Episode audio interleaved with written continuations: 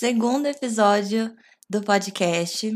Eu fiquei muito feliz com o feedback que eu tive do primeiro episódio, então me deu gás para continuar. E assim, nesse segundo episódio eu queria falar sobre meio que uma continuação de uma coisa que eu falei no episódio anterior, sobre tirar coisas boas de situações ruins. É, eu falei disso me referindo à pandemia e à quarentena e tudo mais, porque de fato é aquilo que eu falei. Não é uma coisa boa, não é algo positivo, não foi positivo para ninguém, mas o que é que a gente pode tirar de bom de uma situação ruim? Porque nem que, que for aprendizado já é uma coisa boa, sabe? Durante a minha vida, assim, eu passei por algumas situações é, que foram difíceis para mim, como por exemplo, no relacionamento abusivo, no meu intercâmbio. E aí, hoje, é, que eu tô fazendo terapia, a gente tá tentando enxergar é, coisas positivas, coisas que eu aprendi, coisas que me fizeram evoluir por conta dessas coisas ruins. E aí eu queria trazer essa reflexão para vocês. O que é que você consegue tirar de bom de uma situação ruim que você já passou? Que tipo de aprendizado, que tipo de lição ou é, realmente alguma coisa positiva é, que foi consequência de algo de algo negativo? Eu vou dar os meus exemplos hoje referente à pandemia. Eu queria muito falar a respeito disso, assim, porque eu acho que mudou todo mundo, né? O período de quarentena e. Enfim, todo mundo teve alguma mudança referente a esse período, mas eu acho que eu nunca, eu nunca me encontrei tanto. É muito louco como as coisas vão acontecendo sem o nosso planejamento e vai seguindo para um caminho assim muito muito bonito mesmo, sabe? Eu sou uma pessoa que eu busco evolução diariamente, eu busco ser melhor a cada dia e eu acho que durante a quarentena eu fiz isso mais do que nunca.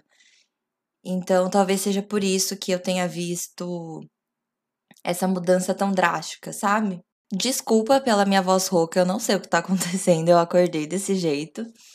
Mas, continuando, eu comecei a quarentena logo em março, né? Dia 17 de março, eu já tinha parado de trabalhar e as minhas aulas da faculdade também tinham parado. Então, eu fui de uma rotina que eu acordava seis da manhã para ir para a faculdade. E da faculdade eu ia direto para o trabalho e voltava só nove e meia da noite. Eu passava mais de 12 horas fora de casa e na correria. Quando a quarentena começou, acabou tudo aquilo. Toda, toda a correria que eu tinha, é, ela parou. A faculdade começou a ser remota, né? As aulas passaram a ser online eu já não tinha que acordar tão cedo, eu não precisava me deslocar até a faculdade. Então, algumas coisas é, mudaram positivamente para mim logo no começo, porque eu tinha muita coisa que eu queria fazer e eu ficava arranjando desculpa, falando que eu não tinha tempo. E assim, algumas coisas realmente eu não tinha tempo.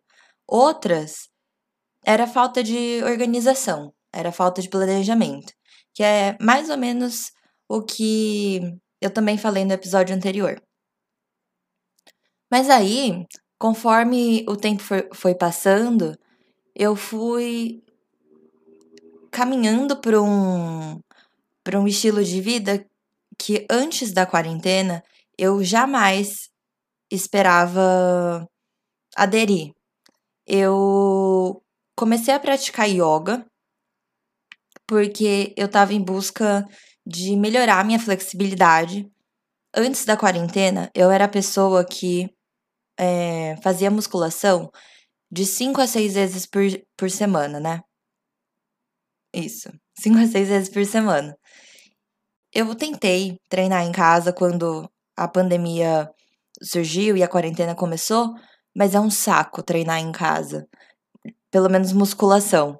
E aí eu desisti de fazer musculação e comecei a praticar yoga. Falei, bom, alguma coisa eu quero continuar fazendo para o meu corpo continuar se movimentando.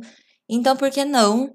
Já que eu não vou conseguir construir músculo, por que, que eu não melhoro minha flexibilidade? Porque eu e uma senhora de 80 anos, a nossa flexibilidade está ali. E aí eu comecei a praticar yoga.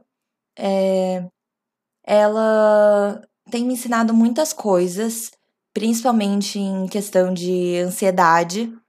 Todo final de aula a gente faz a Shavasana, que é uma posição de relaxamento final, ou termina em meditação. E aí uma coisa foi, foi levando a outra, sabe? Então eu comecei a praticar cinco minutinhos de meditação e isso tem me ajudado muito. E aí, é, em paralelo a isso, eu comecei a pesquisar, estudar sobre o minimalismo. Eu fiquei muito chata a respeito desse assunto, porque eu amei muito a, o conceito, né, a ideia do minimalismo. Porque para quem não sabe direito ou acredita que minimalismo seja você viver com dois pares de sapato, não é isso. O minimalismo, ele é você viver com o que é essencial para você. Se para você é essencial ter 50 pares de sapato, só que faz sentido na sua rotina, faz sentido realmente ter aqueles 50 pares de sapato, então ok. É, é muito sobre realmente ser consciente sobre as suas ações e sobre as suas posses.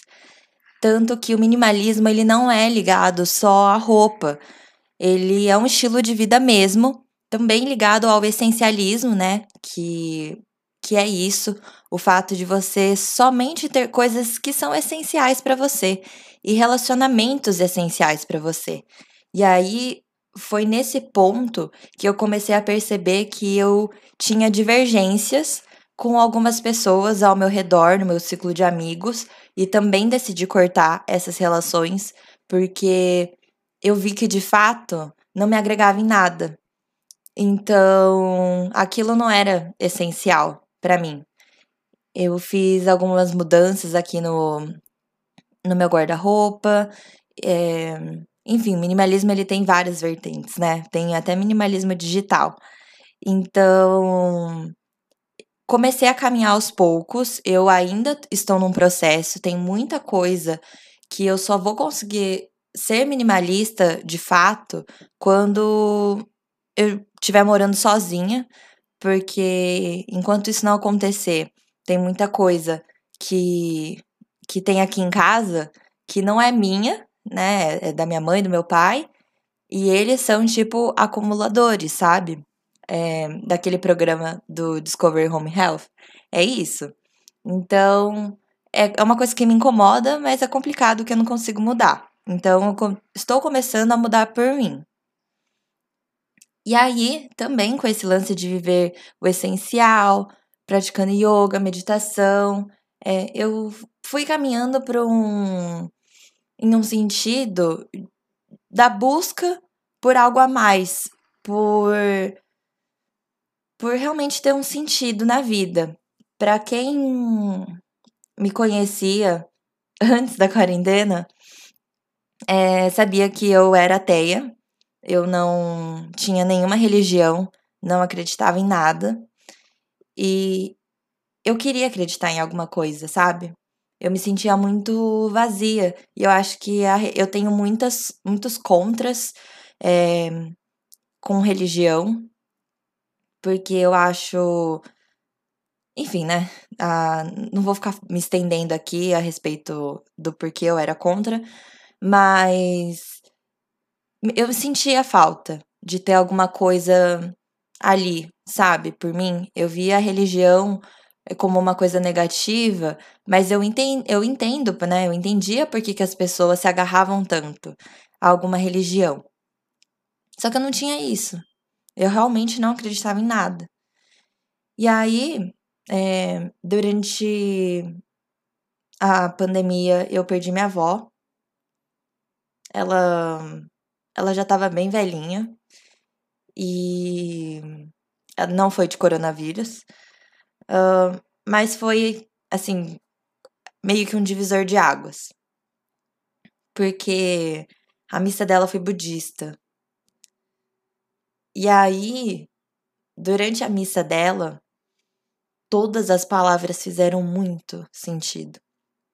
Logo que eu voltei do velório, eu comecei a pesquisar sobre o budismo e encontrei a vertente do Zen budismo, que é muito conhecido aqui no Brasil por conta da monja Coin. E ela é perfeita, sabe? É, tudo que o Zen budismo prega, os conceitos, os ideais, é, enfim, os valores, é tudo que eu acreditava, era tudo que eu já pensava e não sabia que isso era uma religião, sabe? É, a história de Buda é incrível. Eu comecei a ler algumas coisas, já separei alguns livros para ler. É que eu tô terminando o essencialismo, mas assim que eu terminar, eu vou começar a ler vários livros sobre budismo, porque é uma filosofia religiosa muito bonita. E eu me encontrei. Era tudo que eu acreditava e não sabia. Então, que está muito ligado à meditação. A yoga é uma prática que vem do budismo e do hinduísmo. Então, é, a história de Buda fala muito sobre. Ele era um príncipe e ele tem um, um abrir de consciência, porque ele era um príncipe, vivia dentro do seu palácio com riqueza, abundância, e quando ele sai da casa dele, ele percebe que tem miséria e pobreza e que tudo que ele tinha é, era excesso, era muito, porque tinha muita gente sem nada. Então ele começa, ele parte para uma missão de ajudar os outros, né? E de entender que a gente não precisa de muito para ser realmente feliz, né? Para atingir o nirvana, que é o estado maior de consciência. E eu acho isso lindo. E tem tudo a ver com o minimalismo, tem tudo a ver com o essencialismo. Obviamente, são vertentes de estilos de vida que não necessariamente são ligados ao budismo. Mas olha como tudo foi se encaminhando, como tudo foi fazendo sentido. É, é muito. Eu não acredito em destino. É, eu acho que eu sou dessas bem clichês, assim, a gente faz o nosso próprio destino, é efeito borboleta. Então, a cada passo, cada ação que você faz, ela gera uma consequência lá no futuro. Se você escolher tomar um outro caminho, consequentemente, esse caminho vai mudar. Eu não consigo acreditar que seja predestinado, até porque eu ainda não acredito em Deus e então para mim não, não existe esse lance do do caminho de Deus, sabe? Que Deus fez um plano para mim. No budismo não existe você acreditar, né? Crer em um Deus. Então, é, as coisas foram, foram seguindo assim num, num rumo que eu não estava esperando. E eu fui de uma pessoa que estava numa rotina extremamente caótica para uma paz. E isso foi muito incrível. E eu acho que de tudo isso que eu aprendi e tirei desses momentos ruins, é, foi que a gente consegue sim se encontrar, sabe? E hoje eu vejo, por exemplo, que a minha rotina vai voltar a ser caótica. Eu mudei de emprego, é, tô fazendo um curso e tô fazendo faculdade, então tá me tomando bastante tempo e eu sei que vai ficar corrido, mas eu não vou deixar de fazer as coisas que me fazem bem. Eu vou encontrar tempo dentro das minhas 24 horas para fazer tudo que me faz bem. É, é dormir, é comer e é praticar minha yoga, é, fazer leitura, que era uma coisa que eu queria muito fazer. Tava sempre na minha lista de metas do ano e eu nunca cumpria. Eu não lia nem cinco minutos por dia, porque na minha cabeça não tinha tempo. E não é assim que funciona. Durante a quarentena, eu comecei a ler. E é isso. Eu leio 15 minutos por dia, às vezes 10, às vezes 20, depende do dia. Mas nem que eu leia 5 minutos, eu li 5 minutos. É melhor do que nada. Então, na minha rotina caótica, eu ainda vou encontrar tempo para ler cinco minutinhos, sabe? São cinco minutinhos que, ao invés de eu ficar rolando o feed do Instagram, eu leio. Então, são pequenas trocas que a gente vai fazendo e, e que consegue ir ajeitando, sabe? Mesma coisa para quem acha que para fazer alguma atividade física precisa de muito tempo. As minhas práticas de yoga, elas levam de 20 minutos a 30, é, mas tem várias aulas que, que tem até menos tempo, justamente para quando você está num dia super corrido. Então, é, eu acho que eu consegui entender durante a quarentena que várias coisas que eu acreditava que eu não conseguia, não era porque de fato eu não conseguia, era porque é, eu não ajustava meu tempo e não, e não encontrava muito sentido, né? Eu não, não tinha realmente vontade de fazer aquilo acontecer.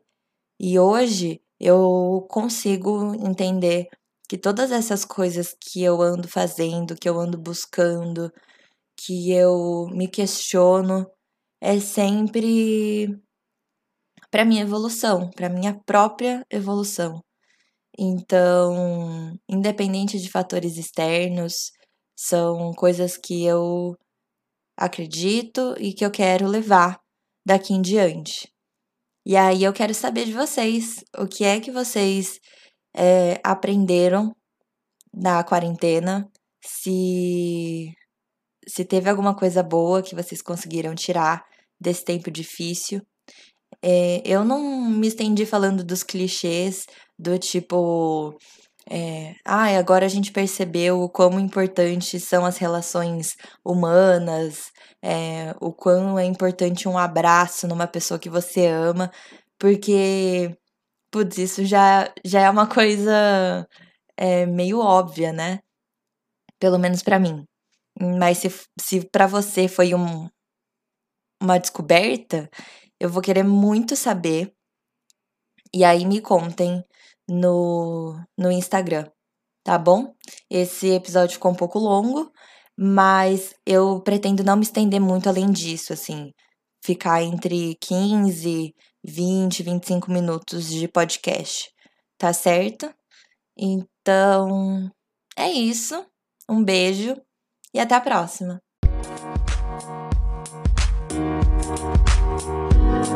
Música